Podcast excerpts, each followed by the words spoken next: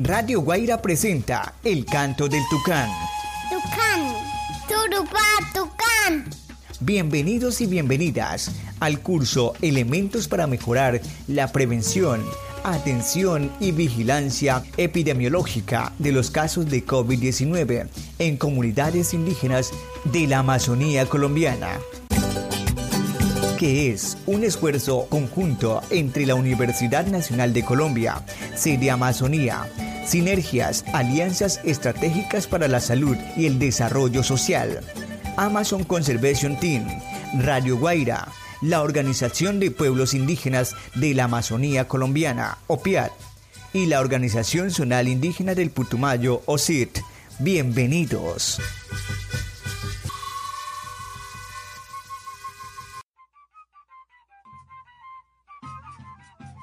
Noche el tucán sale a cantar para anunciarle al resto de los animales de la selva lo que en el próximo día traerá. Les damos la bienvenida a nuestro propio canto del tucán un programa que recoge los retos y aprendizajes vividos a través de los rincones amazónicos y los comparte resaltando las historias de sabiduría, resiliencia y solidaridad que nos dan a todos la fuerza para enfrentar un nuevo día.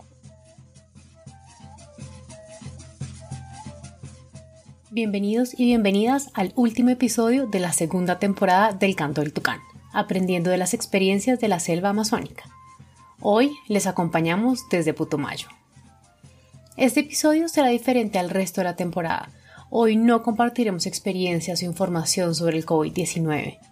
El país está atravesando una situación sin precedentes y es importante que hagamos una pausa y reflexionemos sobre las situaciones complejas que los pueblos indígenas viven en sus territorios, que son problemáticas que llevan años, pero que se han agravado con la pandemia.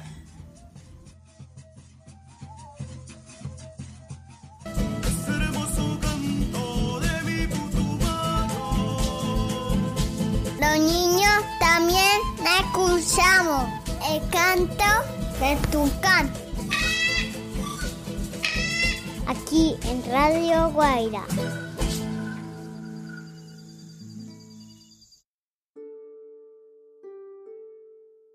Ausentes. Ellos no se fueron ni nos abandonaron, aunque intentaron borrar sus nombres y sus huellas.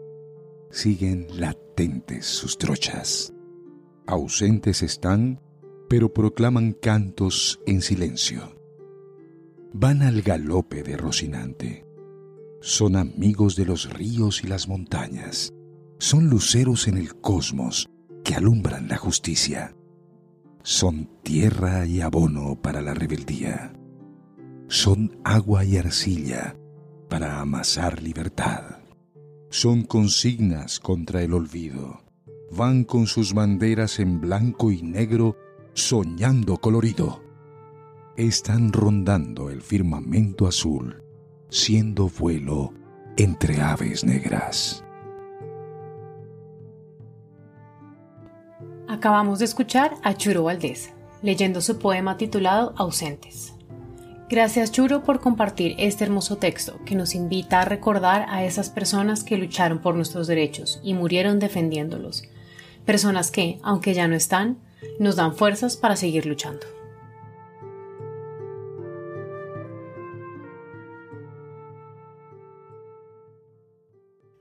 Ahora les invitamos a oír la historia escrita por la putumayense Mónica Delgado. En esta, ella retrata una realidad que para muchas personas en el departamento y en el país es desafortunadamente familiar.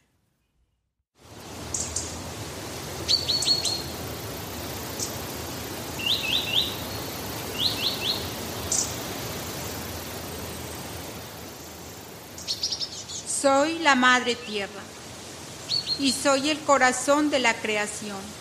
Estoy conectada con todo lo que tiene vida. Árboles con raíces fuertes que son mis soportes. Montañas que abren caminos para la lucha y la supervivencia. Ríos con abundante agua para refrescarles la vida. Diversidad de animales que me despiertan con sus cantos y colores. Contemplo la vida en todos los escenarios y desde mi ángulo natural les puedo contar que convivo con seres humanos que desde su esencia bailan, ríen, tocan instrumentos al son de su armonía espiritual.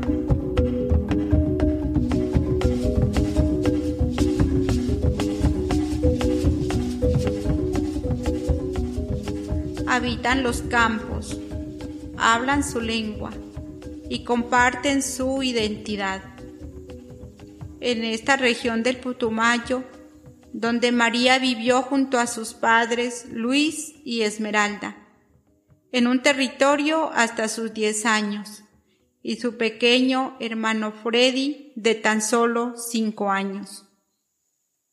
Era una familia indígena, los veía trabajar todos los días, fuertemente, y nos acompañamos todo para que ellos pudieran llevar su sustento. Así lo recuerda María, con gran añoranza y tristeza, dejando caer de sus mejillas trigueñas lágrimas que reflejan su dolor al recordar cada instante de felicidad a su familia y aquellos ruidos tormentosos que saturaban el ambiente, destruyendo la tranquilidad, la paz de su territorio donde creció, jugó y pasó los mejores momentos de su vida junto a sus padres y sus seres queridos, esos que nunca, nunca olvidará.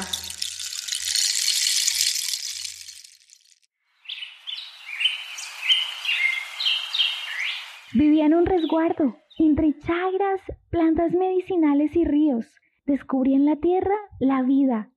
Mi madre preparaba chicha para la ceremonia con los abuelos y sabedores de mi comunidad y aromatizaba el lugar con ramas de eucalipto, mientras mi hermano intentaba jugar con una flauta.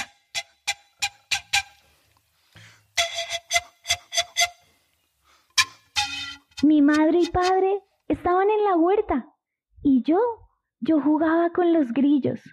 Fueron instantes en los que la aguda melodía, y a su brillar, se confundió con los ruidos de los enfrentamientos.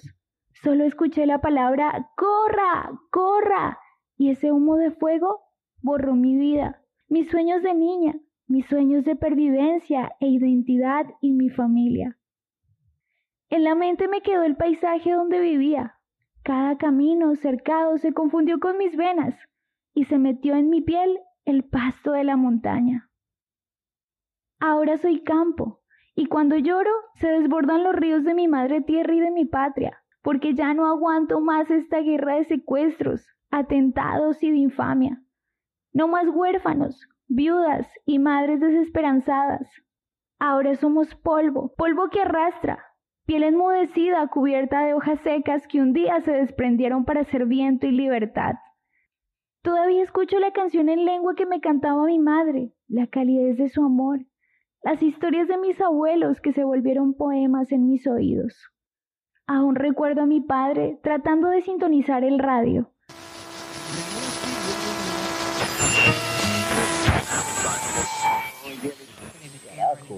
Este aparato sí suena, no sé cómo poner la emisora, no encuentro las noticias. María, hija, ayúdame con este aparato, muchacha. Ya voy, papá, espere que baje la chicha de la mesa. Preste a ver papá y le ayudo con eso.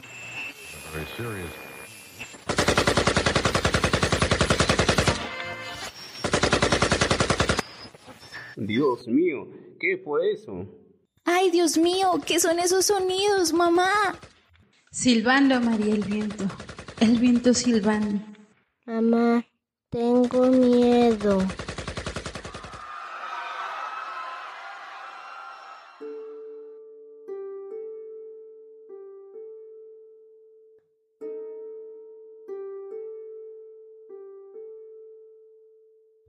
¿A qué jugamos, mamita? A las escondidas, hijas. ¿A las escondidas? Sigue silbando. Mamá, ¿y mi papá dónde está? Él. Él fue a esconderse, hija. ¿A las escondidas jugamos todos? Entre ese juego de escondidas, Esmeralda entonó melodías en su silencio para no escuchar el sonido de las balas y abrazó a sus hijos.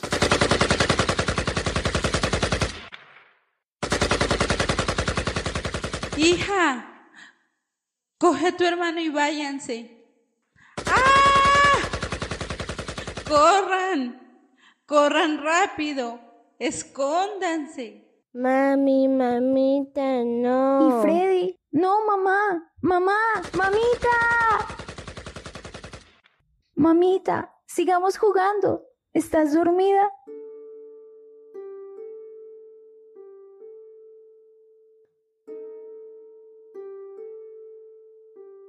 Duérmanse mis niños, ¿qué tengo que hacer?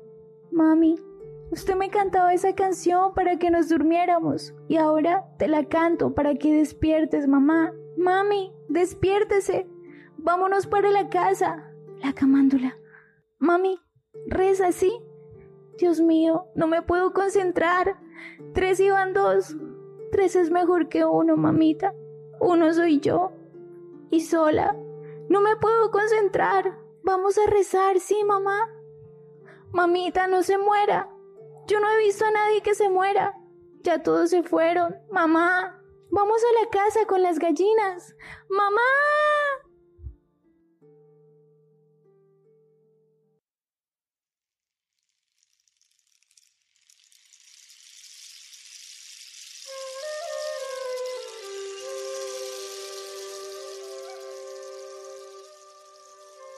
Después de ese sueño profundo de Esmeralda, María siguió su camino junto a su pequeño hermano y pagó a aquellos una recompensa. Sí, una recompensa de mil oraciones. Les regalo el paisaje del que me veo vestida, siempre como la Madre Tierra. Les regaló las montañas, sus fuentes de agua una recompensa de cariño para que dejaran de atentar a su comunidad y se unieran las madres formando cadenas de bendiciones para los causantes de esta violencia sin sentido. Y aquellos que están privados de la libertad, llámense Pedro, Juan, Amparo, les envío un regalo de fuerza, resistencia y sobre todo fe, mucha, mucha fe. Al presidente le mandó paz interior y unas semillas de inchi que una vez encontré en la camisa de mi papá. En esas semillas está la esperanza de aquellos que anhelan que esto termine pronto.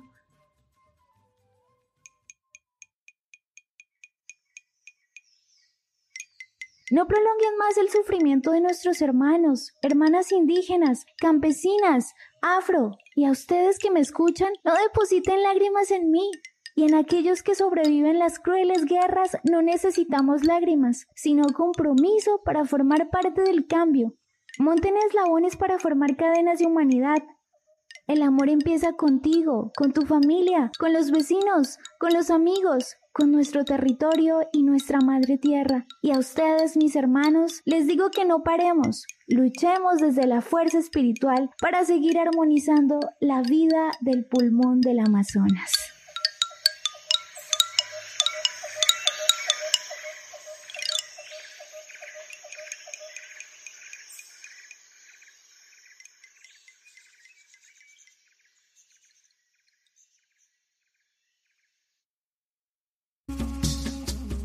Escuchas el canto del tucán. Aquí por Radio Guaira.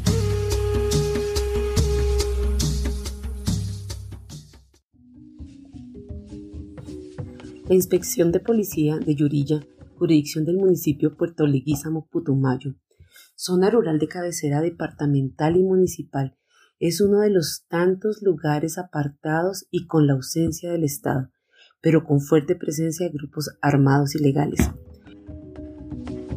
Para las autoridades políticas y militares del departamento, una de las principales reacciones son los consejos de seguridad y el registro de las acciones armadas. La verificación por una comisión integrada por el Ejército, Gobernador, Defensoría del Pueblo, Unidad de Víctimas y Policía Judicial. La comunidad de estos lugares, en ocasiones llamados la otra Colombia, prefieren omitir sus declaraciones y los detalles de los hechos que los victimizan. En zonas como esta, la integridad se puede ver afectada por sí o por no. El hablar con la verdad puede generar reacciones complejas con los grupos armados. Para las autoridades, los enfrentamientos armados entre disidencias de la FARC, de Carolina Ramírez y Sinaloa se presentan desde hace más de dos años por la disputa territorial en el Bajo Putumayo que han cobrado casi 28 muertos. El abandono estatal hace que las condiciones de vida en la población sean difíciles. Necesidades como salud y educación, entre otras, son las quejas más frecuentes de sus habitantes.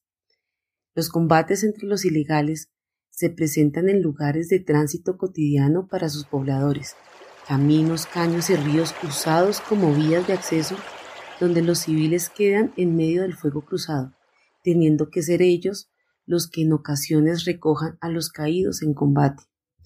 La Defensoría del Pueblo, desde hace varios años, ha lanzado una alerta temprana sobre el riesgo que tiene esa comunidad por la presencia de los grupos armados ilegales. Los defensores de derechos humanos también están en medio de este conflicto, por la disputa territorial en zonas amazónicas. Dar un pronunciamiento de manera pública puede poner en riesgo al movimiento o de manera personal a quien pretenda hacer visible esta problemática. Guardia, fortalecimiento, control en los territorios.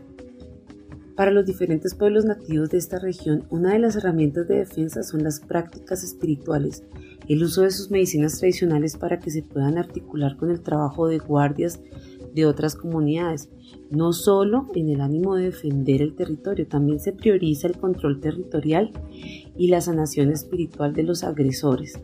Hacer entender cuál es el significado de las acciones de extravismo para las comunidades, las amenazas que trae y la forma en que podemos llegar a ponernos de acuerdo para no tener conflicto. Para los diferentes guardias del departamento de Putumayo, el legado de defensa lo adquieren en sus comunidades, con los abuelos, en la espiritualidad y basados en la ley de origen de cada pueblo. Además, coinciden en varios aspectos, es por eso que en varias ocasiones se le mira unificado en diferentes manifestaciones, tanto a nivel departamental y nacional.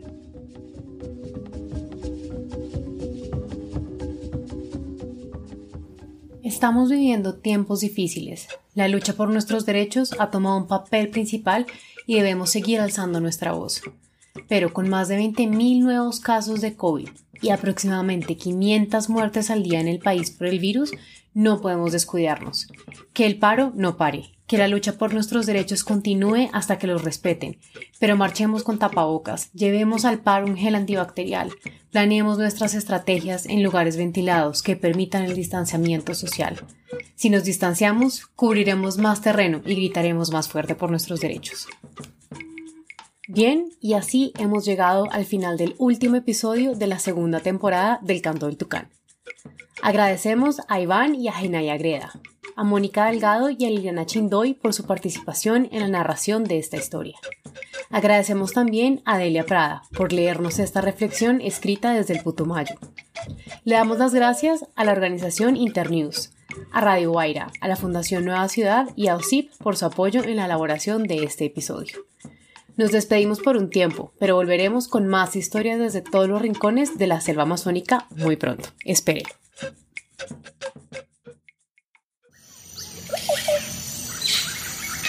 Así hemos llegado al final del programa de hoy, El Canto del Tucán.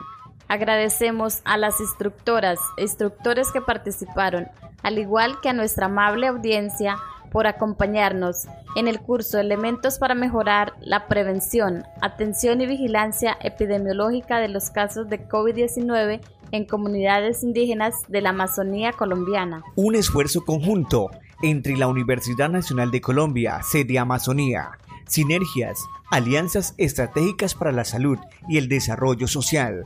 Amazon Conservation Team, Radio Guaira, la Organización de Pueblos Indígenas de la Amazonía Colombiana, OPIAR, y la Organización Zonal Indígena del Putumayo, OSID. Como pueblos unidos como hermanos. Los esperamos todos los lunes y miércoles a las 6 de la tarde. El canto del